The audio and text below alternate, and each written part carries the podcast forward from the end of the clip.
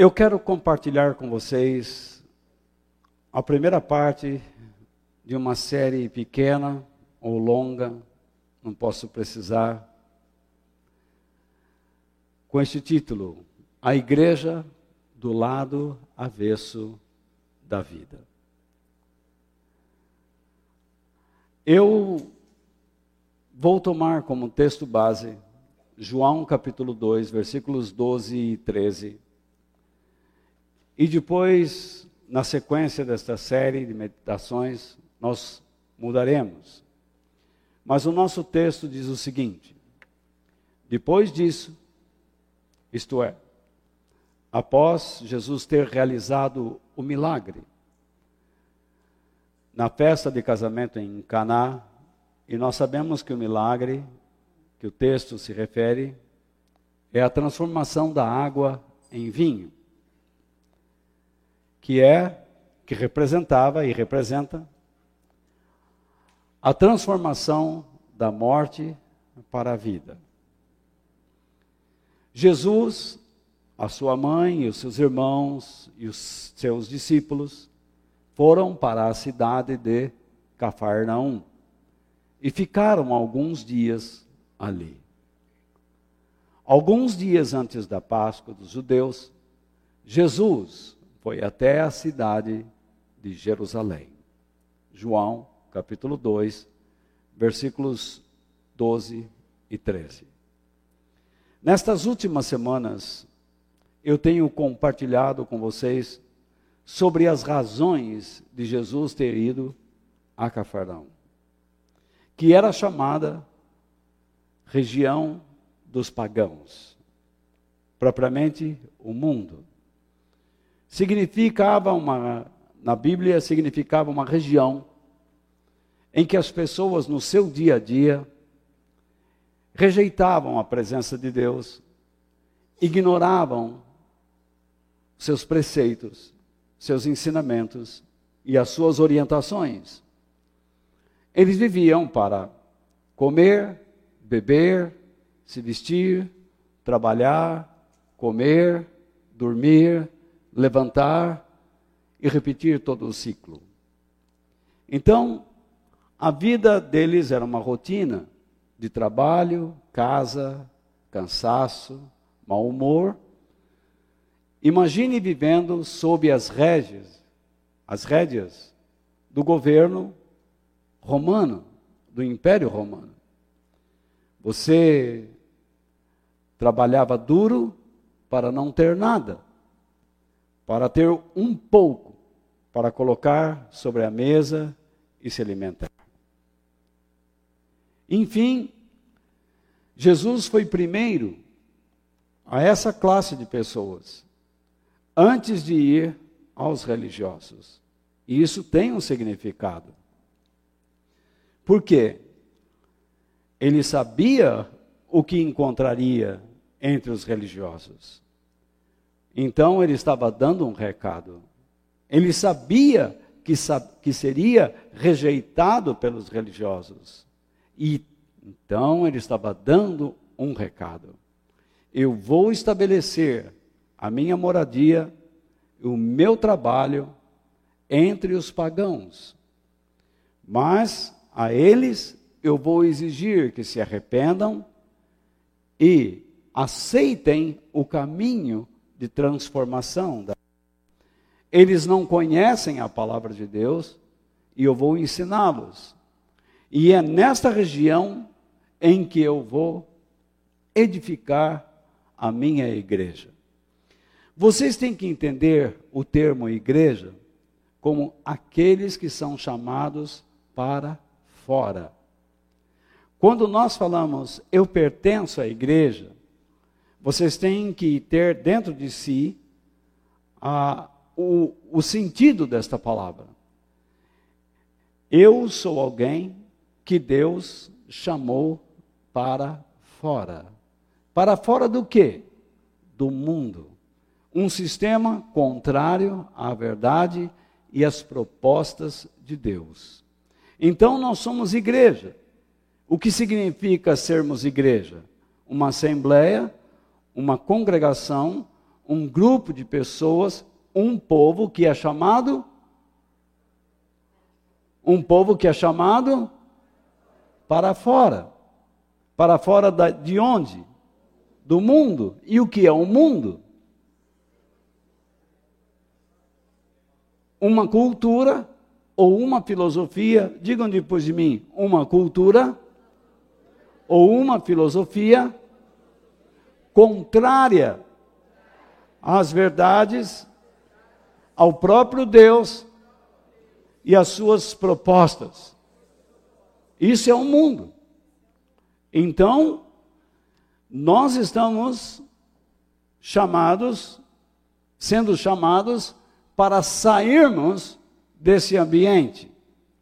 Mas ao mesmo tempo que Deus nos chama para sairmos deste ambiente, Ele nos envia para lá, para levarmos a proposta de Deus a eles, assim como Jesus fez.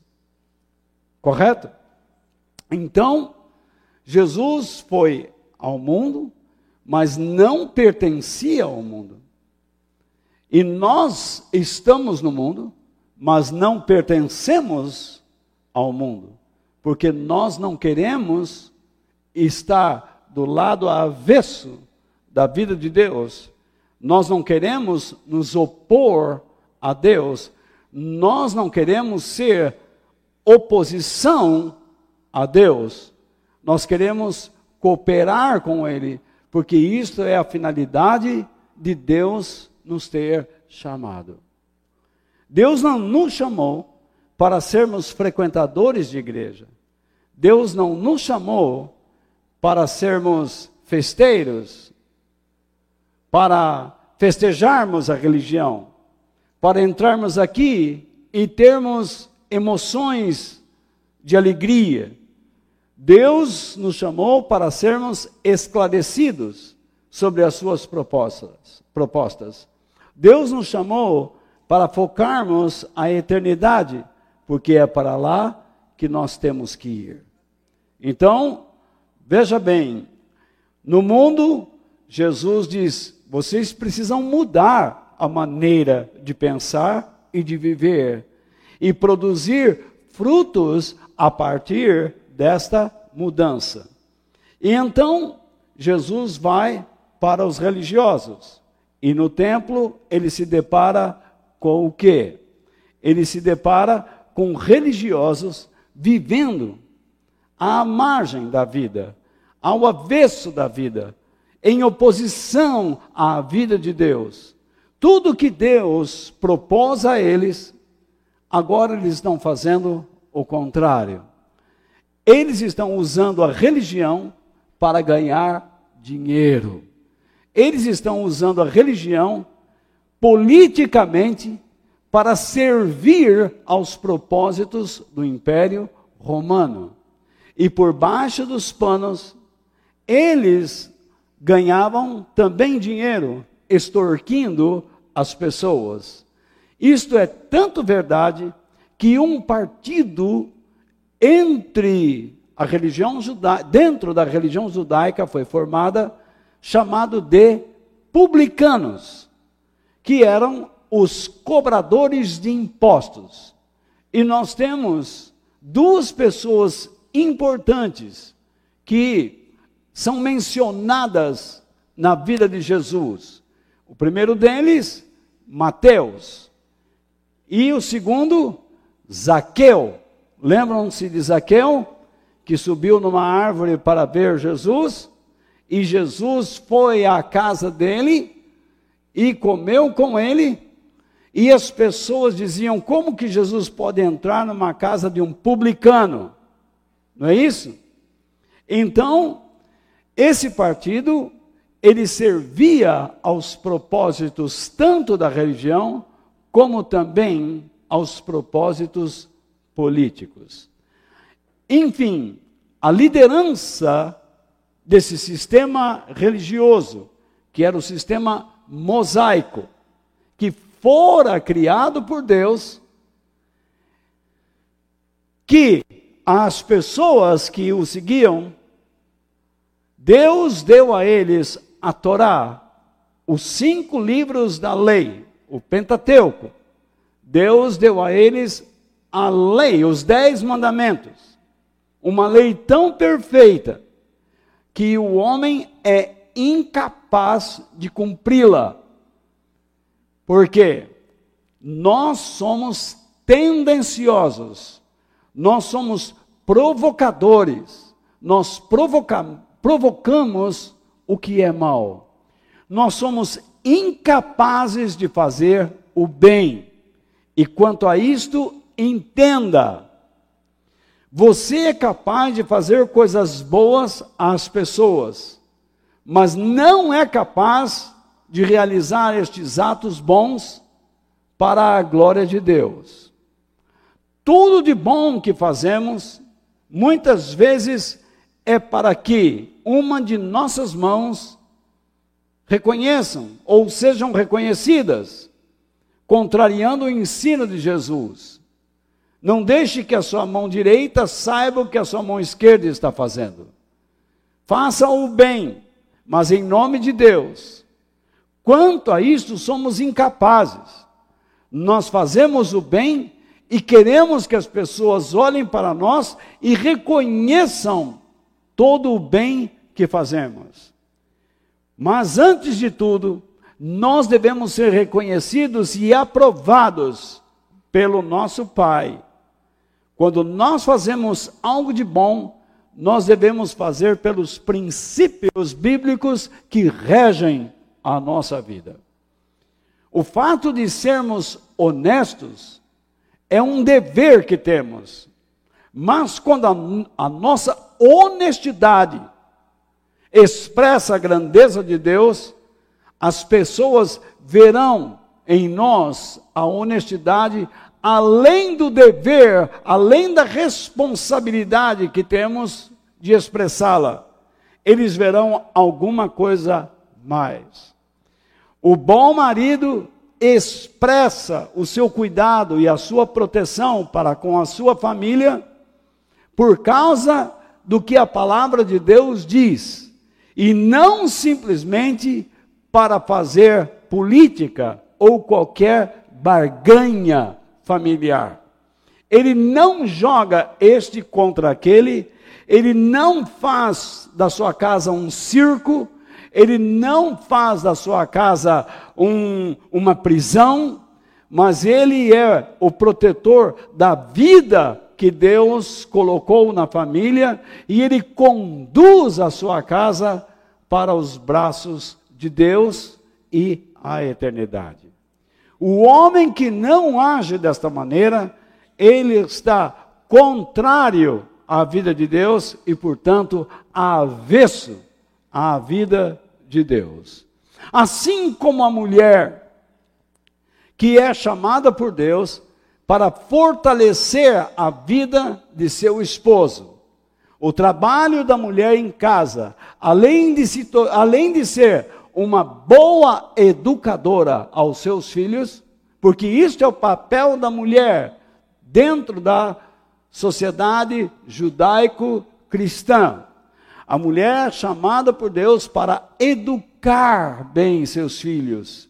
Além disso, ela é chamada para ajudar o seu marido a permanecer nas coisas de Deus e se aprofundar nas coisas do reino de Deus. Então, esta é a pressão que a mulher deve fazer sobre o marido: que ele seja o protetor, o cabeça da casa, aquele que protege a família, aquele que traz para dentro da casa, incentiva a família a pensar nas coisas de Cristo, que é o cabeça da igreja. Ele é o representante, digamos assim, entendam, por favor, entre aspas, tá? O representante do cérebro do Senhor Jesus na família. Ele mantém os pensamentos do Senhor no seio familiar. É o homem. E a mulher o respeita por isso. E a mulher se submete a Cristo quando o homem mantém dentro de casa os pensamentos do Senhor. É a Cristo que ela se submete por meio do marido. O marido é um homem de Deus e que conduz a família a ser submissa ao Senhor.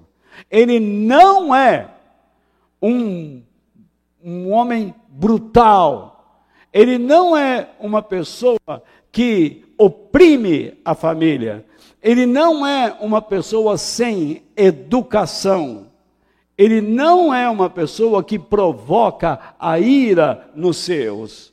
Assim também a mulher não deve agir desta maneira. Quando ela trabalha para que o homem seja um servo de Deus, ela não oprime, mas ela é uma ajudadora idônea. Ela se torna capaz de ajudar este homem. Então você percebe que o trabalho da mulher e do homem é um ministério, tanto de um para com o outro, como de ambos para com seus filhos. E honrar os, os pais também expressam a glória de Deus. Quando os filhos expressam a glória de Deus devido à honra que dão aos seus pais, significa que a educação que recebem de seus pais é reconhecida pelo modo como eles se apresentam em cada setor da vida, seja na escola, seja no trabalho, seja em qualquer lugar. Se eles desonram aos seus pais, isso também será visto pelos seus colegas e amigos, pelo namorado, pela namorada, noivo, noiva. Porque se os pais são homens, é, são servos de Deus, e esta pessoa vive de modo desordenado, de modo promíscuo, então o que acontece? As pessoas logo notarão Coitado dos pais desta, desta, deste indivíduo. Mas se ele expressa, se ele ou ela expressa a boa educação que recebe, a conversa muda. Então as pessoas dirão: que honra deve ter os pais, que alegria tem os pais por terem um filho assim. Então você percebe que as pessoas notam quando você anda no lado avesso e quando você anda no lado certo da vida. Quando Jesus chegou no templo, ele encontrou vendedores, ele encontrou cambistas trocando as moedas, e eu já expliquei isso a vocês na semana passada, que eles trocavam a moeda romana pela moeda do templo, que era o shekel e que é ainda a mulher, a mulher, a moeda de Israel. Lá você usa o shekel, ou shekel, acho que é shekel, é shekel, shekel, shekel. Então, a pronúncia é essa, shekel, shekel, shekel, é shekel. Muito obrigado. Nada como perguntando para um judeu né? Então, um judeu cheio do dinheiro. Então, veja bem. Então, eles trocavam um shekel inflacionado. E isso Jesus não aprovou. E então Jesus expulsou aqueles cambistas, aqueles vendedores, dizendo: Vocês transformaram a casa do meu pai em um covil, em uma caverna, em um buraco de ladrões, de salteadores. Eles usavam a religião para ganhar dinheiro, usavam a religião para extorquir o povo. Eles usavam a religião para enganar pessoas, para agir com sutilidade, com engano. Eles usavam a religião para ganhos pessoais. Então, Jesus, voltando de Betânia, vocês se lembram que ele amaldiçoou uma figueira. E ele disse: Eu tenho fome, foi até a figueira e não encontrou frutos. Por quê? Se não era época de fruto? Porque a figueira é uma árvore que dá fruto, frutas em tempo e fora de tempo. Por isso, era uma árvore que simbolizava a religião judaica, que deveria dar frutas em tempo e fora de tempo. Não é à toa que o apóstolo Paulo diz à igreja que nós devemos ensinar em tempo e fora de tempo. O tempo todo o Espírito Santo está nos motivando a produzirmos o fruto do Espírito, que é o caráter de Jesus em tempo e fora de tempo. Como Jesus não encontrou frutas naquela figueira, ele amaldiçoou. Ele amaldiçoou e disse: Nunca mais alguém coma dos seus frutos. E aquilo significava o quê? Significava que ele estava amaldiçoando o sistema religioso mosaico. Significando o quê? Que nenhum judeu viria mais a se encontrar com Deus? Não, não é isto. Tanto que os seus discípulos eram todos judeus. Que ele se estabeleceu numa terra de pagãos, mas a igreja cresceu e era composta por judeus. Então, ele não tirou a possibilidade de um judeu se converter. Mas ele estava dizendo: vocês me excluíram do seu meio. Vocês não produziram frutos da vida religiosa. Então, significa que vocês me rejeitaram. E eu vou, então, agora, a partir deste momento, usar outras pessoas para que elas sejam instrumentos de Deus, a fim de aproximar as pessoas que estão longe dele para perto dele. E nós então fomos chamados. Nós fomos enxertados nesta figueira para que ela volte a produzir. Nós fomos enxertados e chamados de videira para que produzamos frutos. E o próprio Senhor Jesus disse: o ramo que está nesta videira, o pai, sendo o agricultor, observando este ramo e vendo que ele não produz fruto, ele também a amaldiçoa, cortando, jogando fora para ser queimado. Mas o ramo que produz fruto, o pai, como o agricultor, vem e poda. Isto é, ele produz um corte. Dói, o corte faz a pessoa sofrer, mas não destrói esse ramo, porque a poda serve para dar força. Força ao quê? À própria videira e também ao ramo, para que ele produza mais. Muitas vezes, Deus permite sofrimentos em nossas vidas para que nós entendamos que estamos sendo podados por Deus, para que nós, através do sofrimento, amadureçamos, cresçamos, entendamos melhor o caráter de Deus e o nosso compromisso com o reino de Deus e a eternidade, e desse modo produzamos mais frutos para a glória do Senhor. Mas quando Jesus entrou no templo e expulsou toda aquela gente e amaldiçoou o sistema mosaico, significava que a religião continuaria, continuaria com as suas festas, canções, reuniões para o estudo da Torá, da lei mosaica, que era composta por 623 três disposições, ordens, restrições e proibições. Você imagina, você tem que obedecer 623 leis.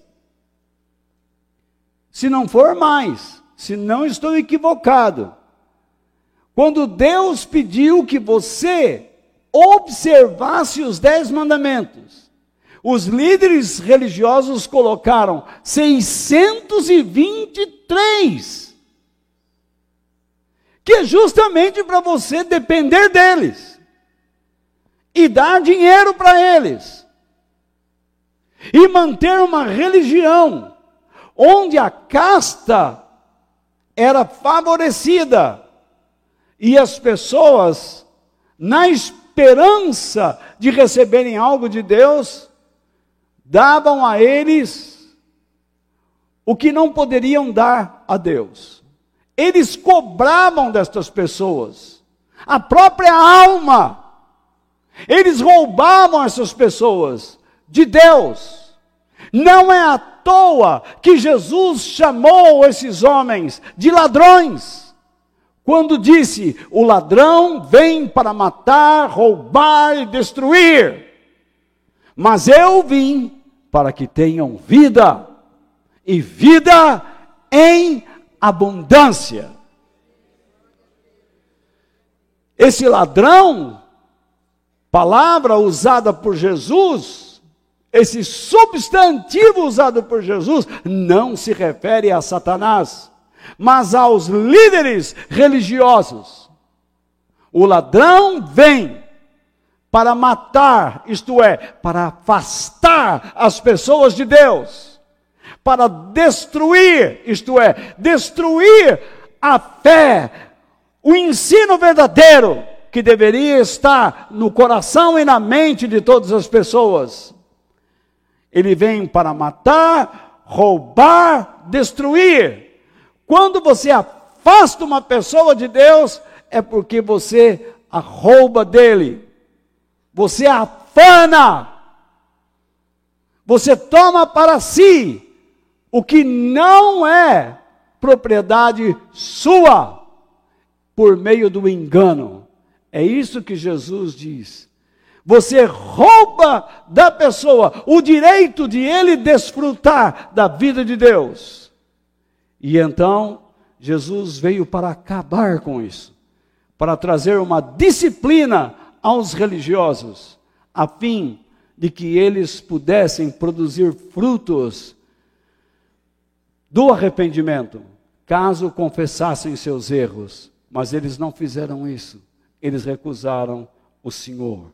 E não é à toa que Jesus fez uma declaração em Mateus capítulo 15, versículos 8 e 9, quando disse: Este povo, com a sua boca diz que me respeita, mas na verdade o seu coração está longe de mim. A adoração deste povo é inútil, pois eles ensinam leis humanas como se fossem meus mandamentos. Percebe? Quais são as leis humanas que eles ensinavam? 623 restrições. Em vez de amparar o povo, em vez de educar o povo a observar os dez mandamentos. A nossa igreja adota o mandamento que Jesus ensinou como princípio, como estrutura de vida. Jesus disse: Amarás ao Senhor teu Deus e amarás ao teu próximo como a ti mesmo. E nós entendemos que sobre esses dois mandamentos devemos construir a nossa vida. Então, como é que nós amamos o nosso próximo? Procurando aproximá-lo de Deus. Segundo, como nós procuramos amar o nosso próximo? Ajudando esta pessoa a permanecer em Deus. Então nós, além de aproximarmos alguém de Deus, nós nos preparamos espiritualmente e biblicamente para fazer com que esta pessoa seja edificada na fé e permaneça nos caminhos de Deus. Porque cremos que desta forma o zelo da casa do Senhor nos consome. E desse modo nós edificamos e fortalecemos a igreja. É por meio destas três atitudes que nós demonstrando, demonstramos publicamente que amamos a Deus. Porque entendemos que amar a Deus não é um sentimento. Este amor não tem início em uma emoção. Este amor tem a sua base na compreensão, na lógica da palavra, que representa ações, que representa atitudes. Assim como um homem diz que ama a sua esposa, um rapaz que diz que ama a sua namorada ou a sua noiva, ele age com respeito, ele age para que ela seja honrada, ela ou ele. É assim que deve proceder o Filho de Deus em todos os momentos. O amor verdadeiro não tem como base a emoção, mas atitudes corretas. E quando você toma atitudes corretas, logo a seguir, você então terá sentimentos corretos, sentimentos abundantes, provenientes da vida, porque você se posicionou do lado correto da vida e não avesso à vida. Eu espero que vocês tenham entendido isto. Já cansaram? Então temos mais duas horas pela frente. Portanto, baseando-nos no que lemos, existe a possibilidade de nos reunirmos em nome de Deus e, ao mesmo tempo, estarmos longe dele e nos opondo a ele. Existe a possibilidade. O resultado será a inutilidade da nossa adoração. Porque algumas pessoas pensam que adorar é cantar. Não, adorar significa servir. Servir a Deus com honestidade. Servir a Deus em amor. Fazer a sua vontade. Adoração significa isto. Louvor é parte da adoração. Muitos ministros de louvor cometem este erro por descuido. Quando dizem, vamos irmãos, vamos então começar a nossa adoração. Eles não explicam que vamos iniciar a nossa adoração significa vamos iniciar o nosso serviço a Deus, onde o louvor está incluído, o aprendizado está incluído. Você pode cantar muito bem e aprender muito mal. Você pode aprender muito bem e dedicar sua gratidão a Deus muito mal. Nós temos que aprender e crescer em todos os âmbitos da adoração. Nós podemos nos reunir em nome de Deus e estarmos longe dele e em oposição a ele. Por quê? Em vez de seguirmos a palavra de Deus, seguimos crenças pessoais, crendices. Preferimos seguir ensinamentos enganosos, cuja finalidade é fazer uso de métodos e até mesmo crenças para nos sentirmos acomodados. Preste atenção. Muitas vezes seguimos crenças pessoais e métodos humanos para nos sentirmos acomodados, não sermos acusados pelas exigências de Deus, ou então alcançarmos metas, objetivos pessoais. E isso é muito usado pela liderança. Por isso, o ponto que eu coloco agora é este: cuidado com. É uma palavra difícil de falar, e vocês vão entender isso. Alguns vão dizer: o que, que é isso? É outra língua? Antropocentrismo. Até eu errei. Antropocentrismo. Que é isso? A vida centrada no ser humano. Já coloco lá, está vendo o hífen ali? É porque depois dele vem a explicação do termo. Cuidado com o antropocentrismo, digam. Sem olhar. Fecha os olhos. Não antropocentrismo. É antropocentrismo. Diga centrismo. Pocentrismo.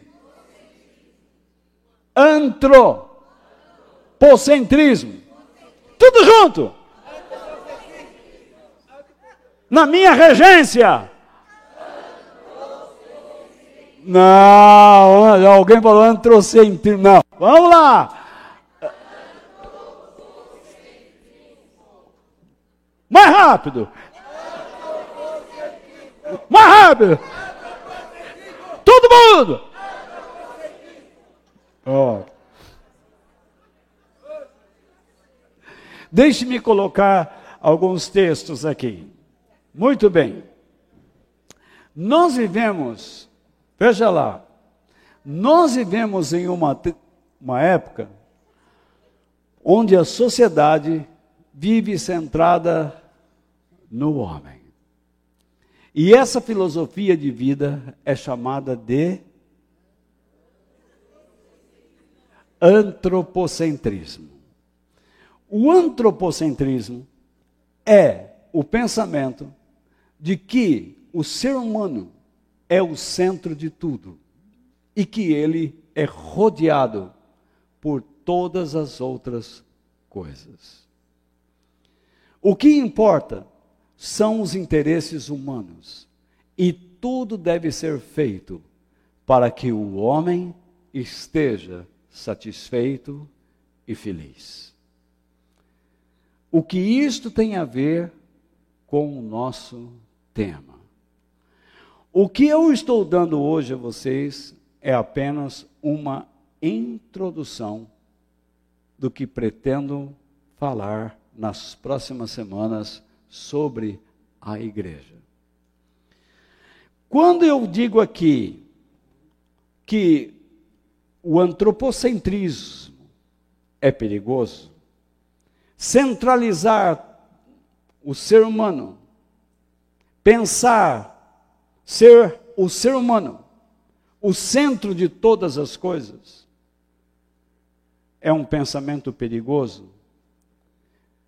Eu não estou errado, biblicamente falando.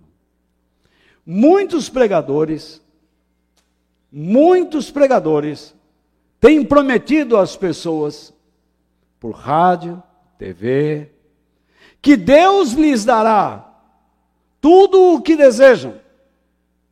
Porém, a proposta divina não é esta. É dar àqueles que nele creem o que é preciso, o que é necessário.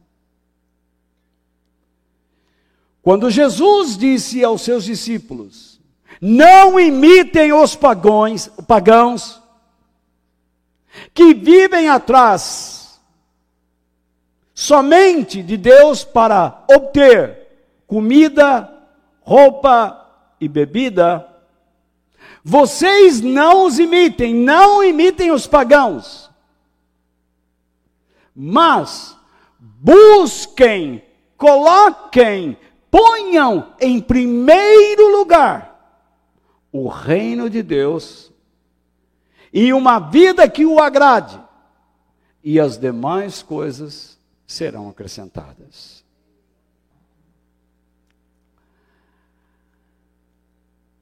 Um pregador não pode usar o nome de Deus a menos que ele receba uma revelação especial, uma palavra do conhecimento do Espírito Santo, ele não deve se arvorar a ultrapassar os limites e dizer às pessoas: Deus vai fazer isso e aquilo, isso e aquilo. Não. Nós temos que ter consciência e bom senso para dizer a todos o que Deus espera de cada um de vocês ou cada um de nós. Eu vou dizer agora, acho que. Ah, aí está. Eu vou falar sobre uma experiência pessoal enquanto crescia no Senhor. E vocês sabem que eu gosto muito de ler. Eu me lembro que livros foram escritos sobre como fazer a igreja crescer. A ideia, eu não vou citar nomes, porque não tenho este hábito, mas cito o erro. Porque o zelo da casa de Deus me consome. A ideia era tentar mostrar que o modo como o evangelho estava sendo apresentado não atraía mais a atenção das pessoas. Portanto, seria necessário mudar o modo de a igreja se apresentar ao público, a fim de que as pessoas se interessassem em vir para as reuniões. Vocês podem entender? a esse jeito, esta, este formato, não atrai as pessoas. Precisamos mudar. É o que muito se fala hoje. Cabeça louca, vazia, pensa assim.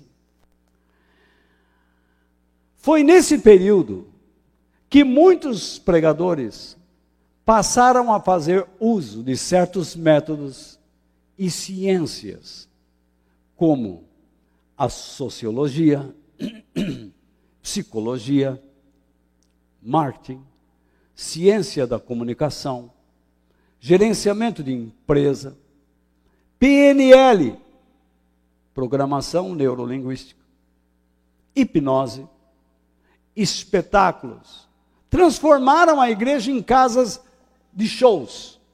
É isso que eu quero dizer. Danças, canções, o povo não louva mais do modo congregacional, mas acompanha um conjunto que a igreja tem condições de pagar para trazer equipamentos de som e músicos profissionais, a maioria não convertidos, digamos, para produzir uma canção, um estilo profissional, a fim de contagiar as pessoas presentes a se emocionar e exibir todo o seu sentimento no local. Sensacionalismo. Além disso, muitas outras coisas. Eu vi pastores usando vestimentas de outras religiões para atrair pessoas. Eu vi pessoas ou pastores usando uma linguagem mundana, dizendo que assim faziam para atrair mundanos. Todos esses métodos passaram a ser usados para que as pessoas frequentassem as igrejas e nelas se sentissem emocionalmente satisfeitas e cheias de esperanças terrenas. As pessoas começaram a procurar igrejas que atendessem aos seus interesses e não aos de Deus. Então eu vou naquela igreja porque ali é uma igreja para jovens. Eu vou naquela igreja porque ali é igreja para velho, gagá, que já está perdendo os cabelos, que já está com a voz rouca. Edi.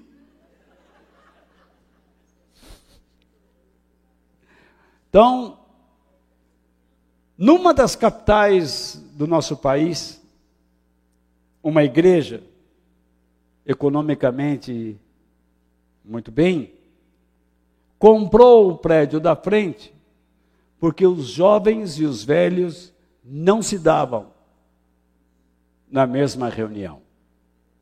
Então, os jovens se reuniam no mesmo instante na frente e os velhos no prédio antigo. Aqui usava-se somente o órgão de tubo e lá usavam-se bateria, guitarra, teclado, dança, luz estroboscópica, luz negra, tudo que tinha direito. Quem tinha razão? Os velhos ou os jovens? Nenhum. Ninguém.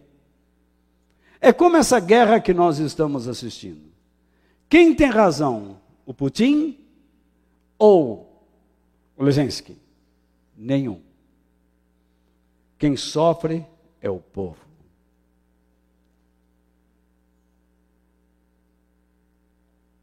Na verdade, o culpado daquela condição era o pastor, era o líder.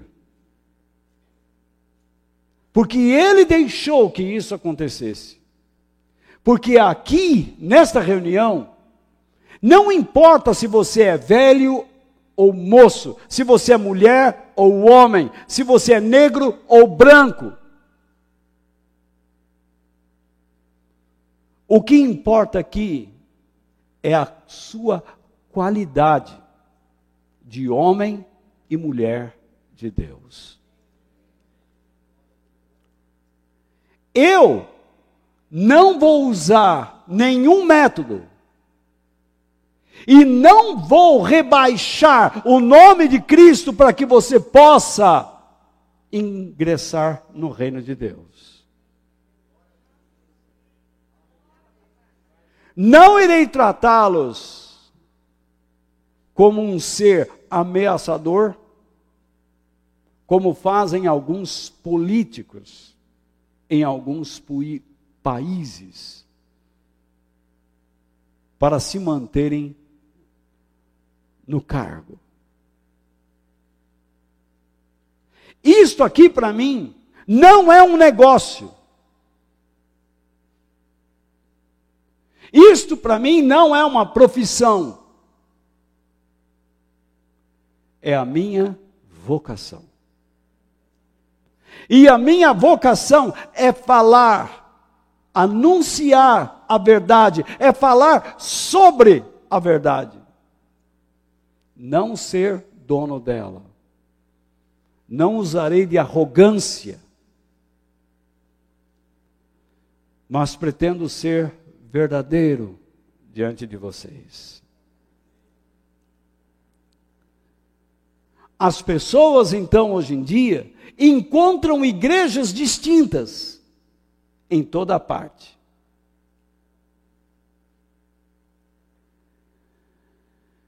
Esta é a razão de não ouvirmos com frequência ensinamentos sobre pecados, a fé, o compromisso com a pessoa de Cristo e a missão que ele deu à igreja em relação ao amor a Deus e ao próximo, como eu mencionei há instantes. O destino da alma humana tem ficado em segundo ou terceiro plano. Desde que no primeiro esteja o sucesso pessoal, a prosperidade financeira e a felicidade. É isso que as igrejas pregam para atrair pessoas. Deus quer que você seja um sucesso na vida. Deus quer que você seja feliz. Quando Jesus dizia que a felicidade está em reconhecer que eu sou incapaz de servir a Deus e passo a depender dele.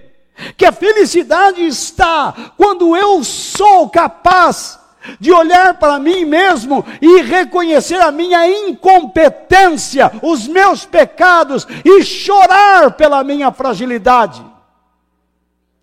Que a minha felicidade está quando eu sou capaz de depender das promessas de Deus e não da minha força. Quando eu sou capaz de reconhecer que tenho fome e sede de fazer a vontade de Deus. Então eu serei um homem feliz, plenamente satisfeito.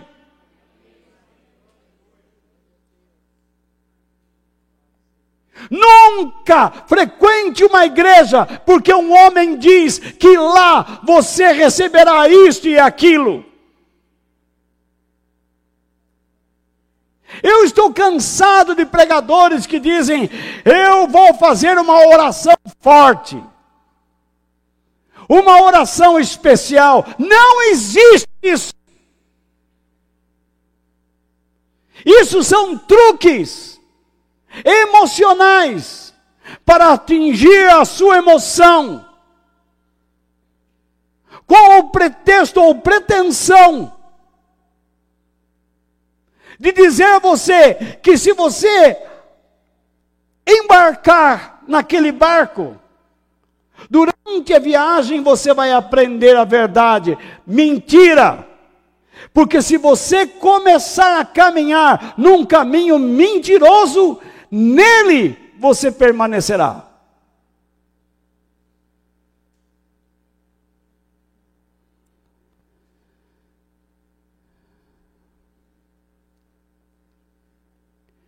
No reino de Deus, a qualidade é superior à quantidade. Devido à prática que mencionamos há pouco, tanto o sucesso de uma igreja como o do indivíduo, ou de um indivíduo, de uma pessoa,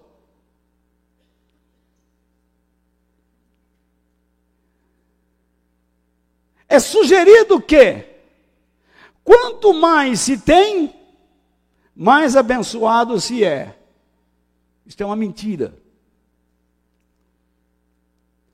Jesus disse: O que adianta o homem ganhar o mundo inteiro e perder sua alma pela falta de qualidade? Portanto, Deus ele pode abençoar uma pessoa dando-lhe muitos bens. Mas se a pessoa recusar as exigências qualitativas de Deus,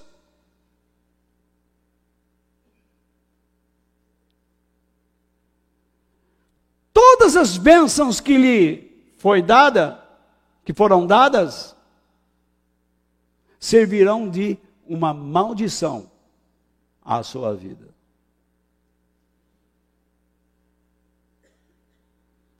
Você começa a namorar com alguém e você não busca as qualidades que estruturam um relacionamento da base para a vida conjugal. Você não imagina os momentos terríveis que você irá passar por ter rejeitado uma construção sadia no relacionamento. Se um pai e uma mãe não se dispõem a dar a boa educação que envolve a eternidade aos seus filhos, logo vocês perceberão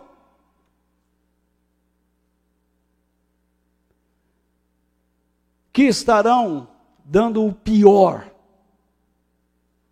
àquela pessoa. Ele poderá não se transformar em um marginal, mas será um mesquinho, inseguro.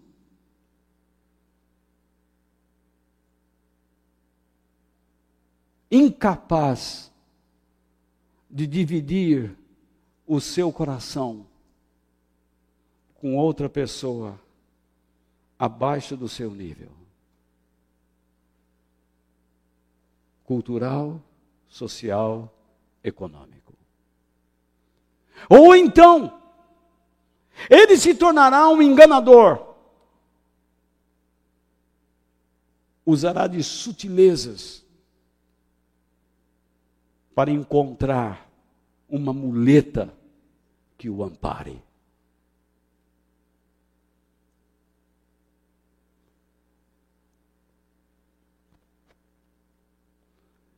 Muitos dizem assim: vamos àquela determinada igreja, porque lá nós receberemos muitas, entre aspas, bênçãos. Por que uma determinada igreja, se a própria Bíblia diz que a igreja é uma só? Se os nomes jurídicos existem por questões jurídicas, formais, civis. Mas quando o evangelho é ensinado pelos princípios que o apóstolo Paulo nos diz: há uma só fé, um só Senhor, um só caminho. Por que então uma determinada igreja? Isto prova que a liderança, alô, que a liderança humana da igreja tem transformado a casa de Deus em um comércio. Gente, o que eu estou falando a vocês aqui é para que eu seja colocado sob o crivo de vocês, sob o critério de vocês,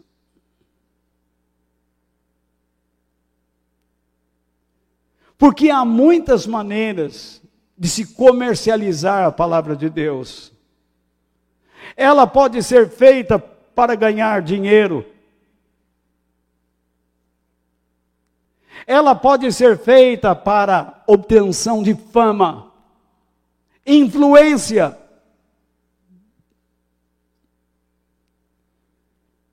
Eu posso deixar de falar coisas que são exigências de Deus, a fim de acomodar vocês, para que vocês não se sintam tão exigidos da parte de Deus, para não serem aquilo que vocês não desejam ser, mas acreditem que são, quando na verdade não são.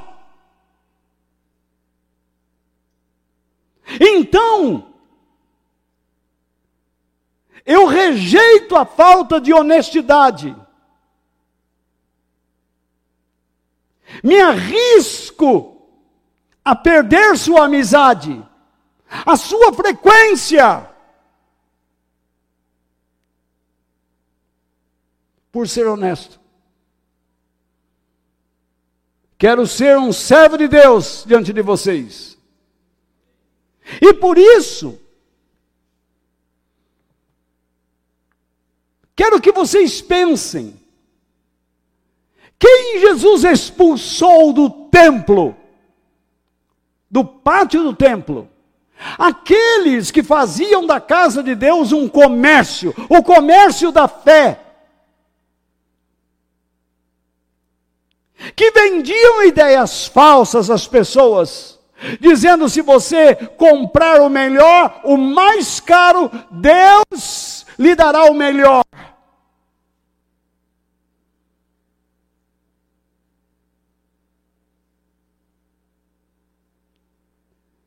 Aqueles que fazem comércio, que não se preocupam com o destino da alma humana, foram expulsos por Jesus do templo. E o que o Senhor fará com estes que têm transformado a casa de Deus em um ambiente de competição e comércio? Eu já ouvi pessoas, a comunidade é bom para a gente, é, Hebron é bom para nós é, aprendermos, mas para receber bênção é melhor a igreja ali de cima.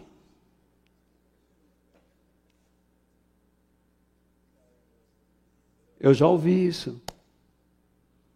O que você quer que eu faça? Que eu pegue as folhas da Bíblia e enfie por goela abaixo, vai resolver enfiar pela garganta de uma pessoa assim? Não. A única coisa que eu posso fazer é amá-la. E quando ela retorna aqui, depois totalmente destruída, é tentar abraçar, tratar desta pessoa, para depois ela fazer a mesma coisa. Já deixa o Uber, boa ideia. Espera. Obrigado pela sugestão. E sabe quantas vezes terei, vezes terei que fazer isto? Pelo menos 70 vezes 7.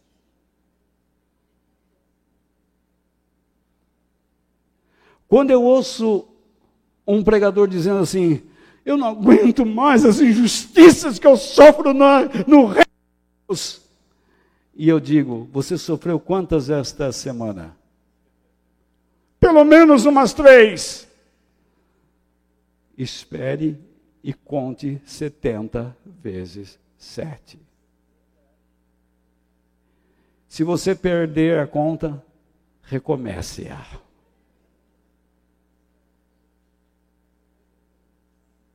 A mulher chega para mim e diz assim: não aguento meu marido, ou o marido, não aguento minha mulher, ou meu filho, ou meu pai, minha mãe. 70 vezes 7. Perdeu a conta? Recomece-a.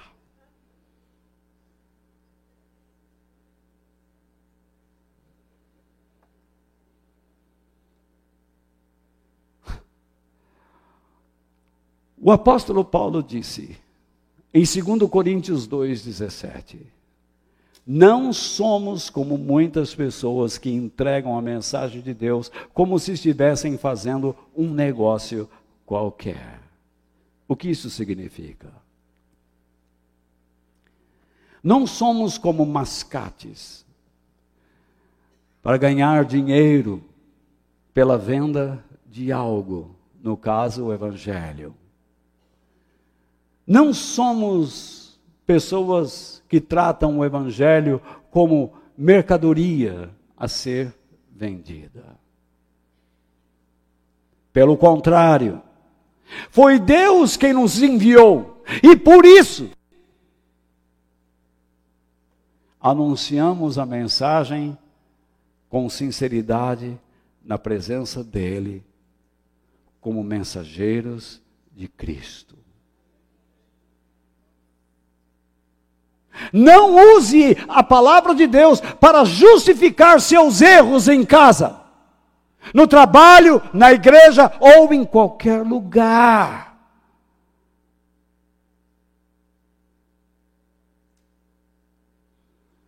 Seja um mensageiro de Cristo onde estiver. Seja honesto,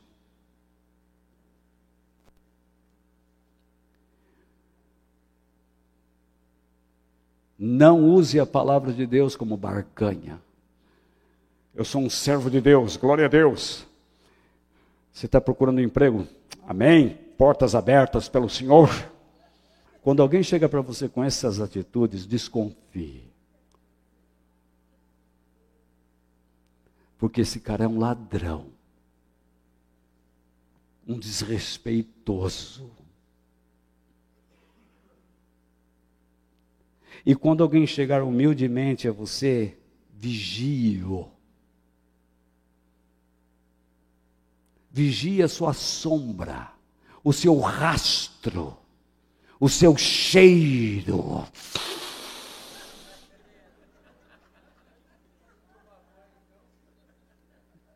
Não tome banho com ele.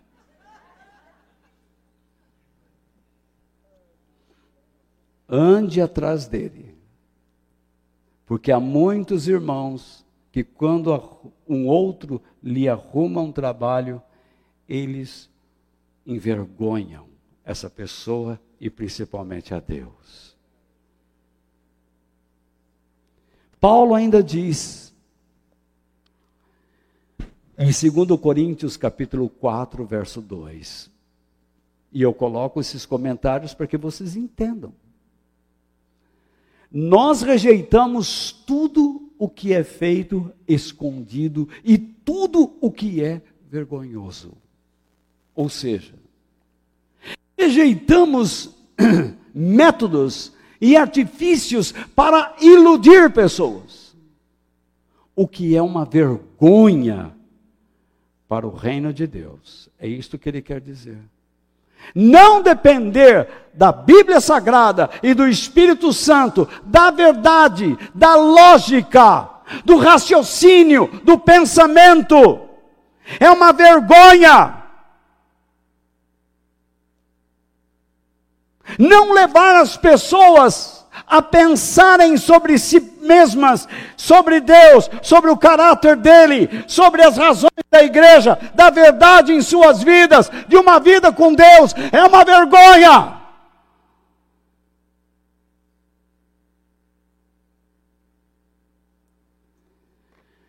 Não agimos de má fé, nem falsificamos a mensagem de Deus.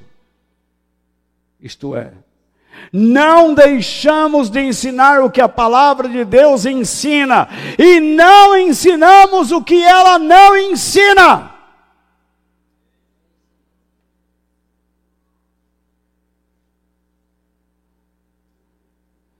A Bíblia diz que você recebe toda a ajuda de Deus por meio de Cristo, e não por meio de uma toalha não por meio de um perfume, não por meio de uma oferta volumosa. Deus não está à venda.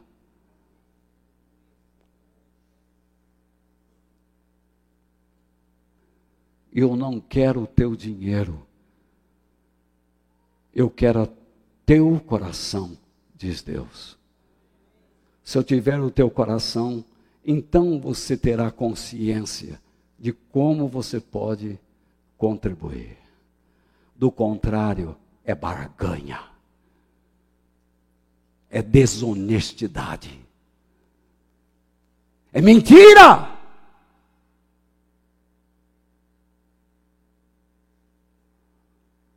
E Paulo continua. Pelo contrário, agimos sempre abertamente, de acordo com a verdade. E assim as pessoas têm uma boa impressão de nós, que vivemos na presença de Deus. Você que entrou aqui hoje, pode dizer: esse cara fala muito. Falo. Não sou orador, sou um pregador.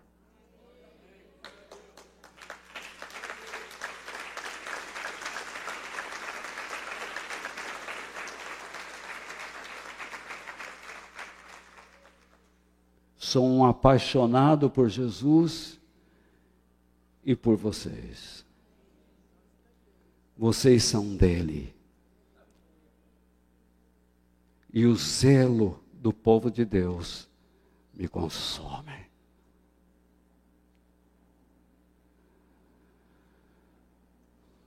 Diante da declaração de Paulo, a liderança da igreja, já no seu primeiro século, estava contaminada pelo mundanismo. Que vocês sabem que é uma cultura ou filosofia que se opõe à verdade, a Deus e aos seus propósitos. O mundo entrou na igreja. Muitas pessoas assim, precisamos orar para Deus mudar. Sim, claro. Mas quando você começa a orar e não age contra o mundo, você não terá nenhum avivamento. E o mundo precisa ser tratado, primeiro, na vida daquele que ora. Se ele não perceber que trata as pessoas mal, se ele não perceber que ele é selecionador de pessoas, se ele não perceber que os seus objetivos são pessoais, que avivamento virá? Ou vivemos para nós mesmos ou para Deus. Deus abençoe a minha família, abençoe o meu marido. Esta é a oração de uma mulher que está disposta a olhar para si. Deus abençoe o meu marido a partir do teu trabalho em mim e através de mim.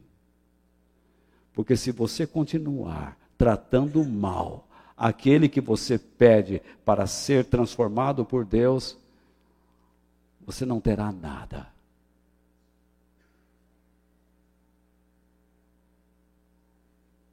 Se eu orar, Deus abençoe esta igreja, ó oh, Pai, ó oh, Senhor Deus, faça com que eles enxerguem. Se eu não me transformar nos olhos de vocês, para que vocês enxerguem a Deus através da minha vida, o que vocês verão? Nada.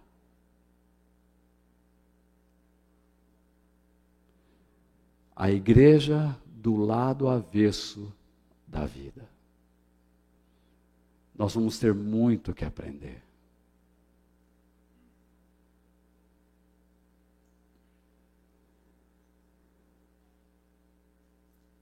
A mentira, já vou terminar. A mentira atrai os mentirosos à mentira e os manterá na mentira.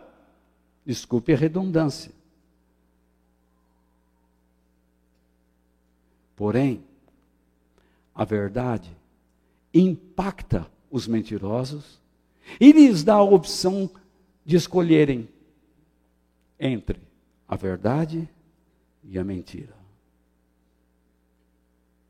a vida e a morte a bênção e a maldição. Segundo está escrito em Deuteronômio 30, 19. Quando Deus diz: Eu convoco os céus como testemunha, de que hoje coloco diante de vocês a bênção e a maldição, a vida e a morte. Escolham a vida. Mas ele não impõe ele diz: a opção é de vocês. Se vocês acham que a vida já está garantida para vocês, vocês estão enganados. Vocês têm que escolher. Muitos cristãos desesperados se entregam a ensinamentos falsos, a mestres facilitadores das bênçãos de Deus e eles não percebem que estão sendo guiados por cegos. E estes, fazendo-os de cegos, e ambos caindo no mesmo abismo. O ser humano foi criado por Deus para andar na vida de Deus por meio da verdade, que é Jesus.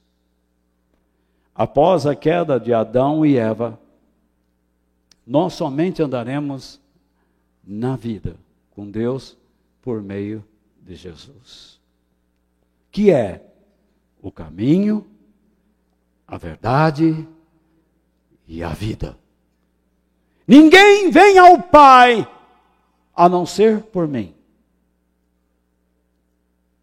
Nós não somos donos da verdade,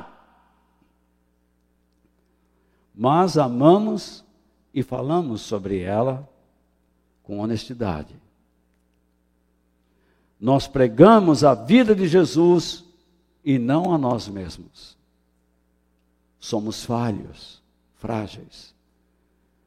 E se em algum momento eu falhar com você, peço que me avise, para que eu peça perdão e me redima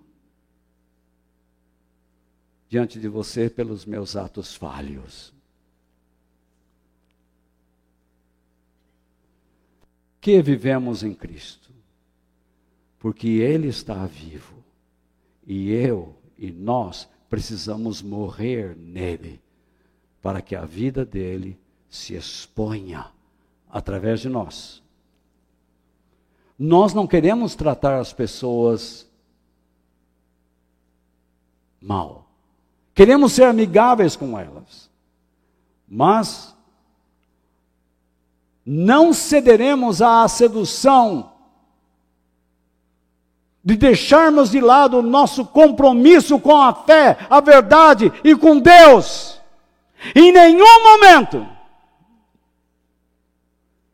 seja com a mulher, com o marido, com o filho ou com o pai, o nosso compromisso maior está com Deus.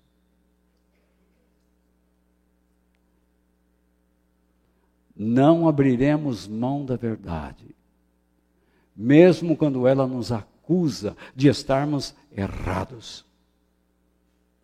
Porque nós queremos viver por meio de Cristo para a glória de Deus. Quem se encontra com Jesus encontra a verdadeira vida com Deus. Abandona o pluralismo religioso o relativismo das ideias religiosas, pois sabe que saiu do lado avesso da vida de Deus. Pluralismo religioso. Todo caminho leva para Deus. Relativismo religioso. Ah, o que é certo para você é errado para mim. Não é bem assim. Quem se encontra com Cristo abandona o pluralismo e o relativismo. Duas filosofias mundanas, inconsequentes.